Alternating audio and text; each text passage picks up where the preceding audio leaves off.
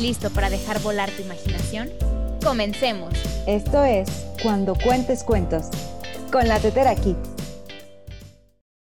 Hoy presentamos la adaptación del cuento anónimo de Suiza, El agujero de la manga. Había una vez un muchacho cuya familia era muy humilde. En su casa no abundaba el dinero, así que no podía permitirse estrenar ropa nueva cuando se le antojaba. Solía vestir unos desgastados pantalones oscuros y unas botas tan viejas que el dedo gordo de su pie izquierdo estaba a punto de atravesar el cuero.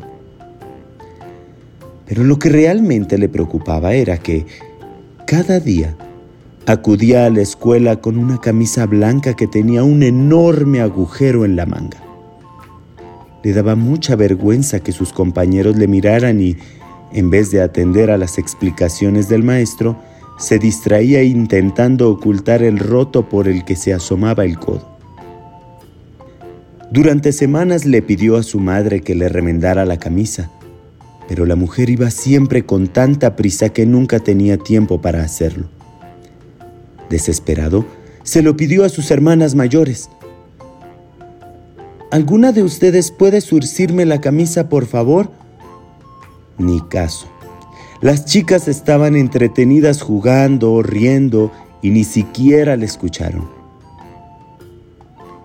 Un día, dos tías suyas con las que tenía buena relación pasaron junto a su casa. Él las vio desde el portal. Corriendo, se acercó a ellas para pedirles ayuda. Tías, ¿Podrían entrar un momento y surcirme el agujero que tengo en la manga, por favor? En otro momento, querido sobrino. Vamos con prisa a ver al doctor. Hace semanas que tenemos una tos muy fuerte y nos ha citado dentro de cinco minutos en su consulta. Está bien. Adiós. El pobre muchacho se sentía fatal. Estaba decidido a no pisar la escuela con la camisa rota nunca más. Entró en su habitación, escondió los libros bajo la cama y en vez de acudir a sus clases, fue a dar un largo paseo por el bosque. Era un bonito día de primavera y el sol se colaba entre las ramas iluminándolo todo. Pero el joven se sentía muy triste. Le daba igual el hermoso canto de los pájaros y ni se fijó en el rico aroma que desprendían las flores. Deambulaba sin rumbo y solo tenía un pensamiento en la cabeza. ¿Quién surcirá mi camisa rota? ¿A quién se lo puedo pedir?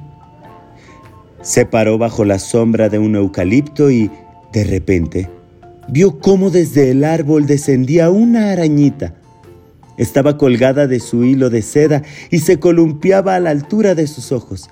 El muchacho se puso loco de contento. Hola, amiga araña. Eh, quisiera pedirte un favor. ¿Podrías surcir mi camisa? Eh, tengo un agujero muy grande y no quiero que nadie se burle de mi aspecto.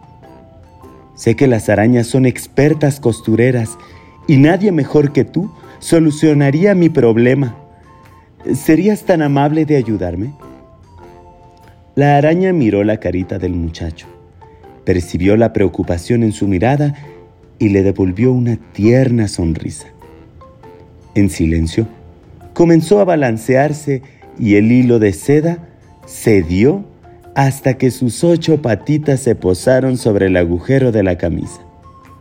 Con rápidos movimientos, comenzó a tejer una tela muy resistente para remendar el destrozo. En pocos minutos terminó su labor y el muchacho empezó a dar saltos de alegría. Muchas gracias, eres genial. La has dejado como nueva.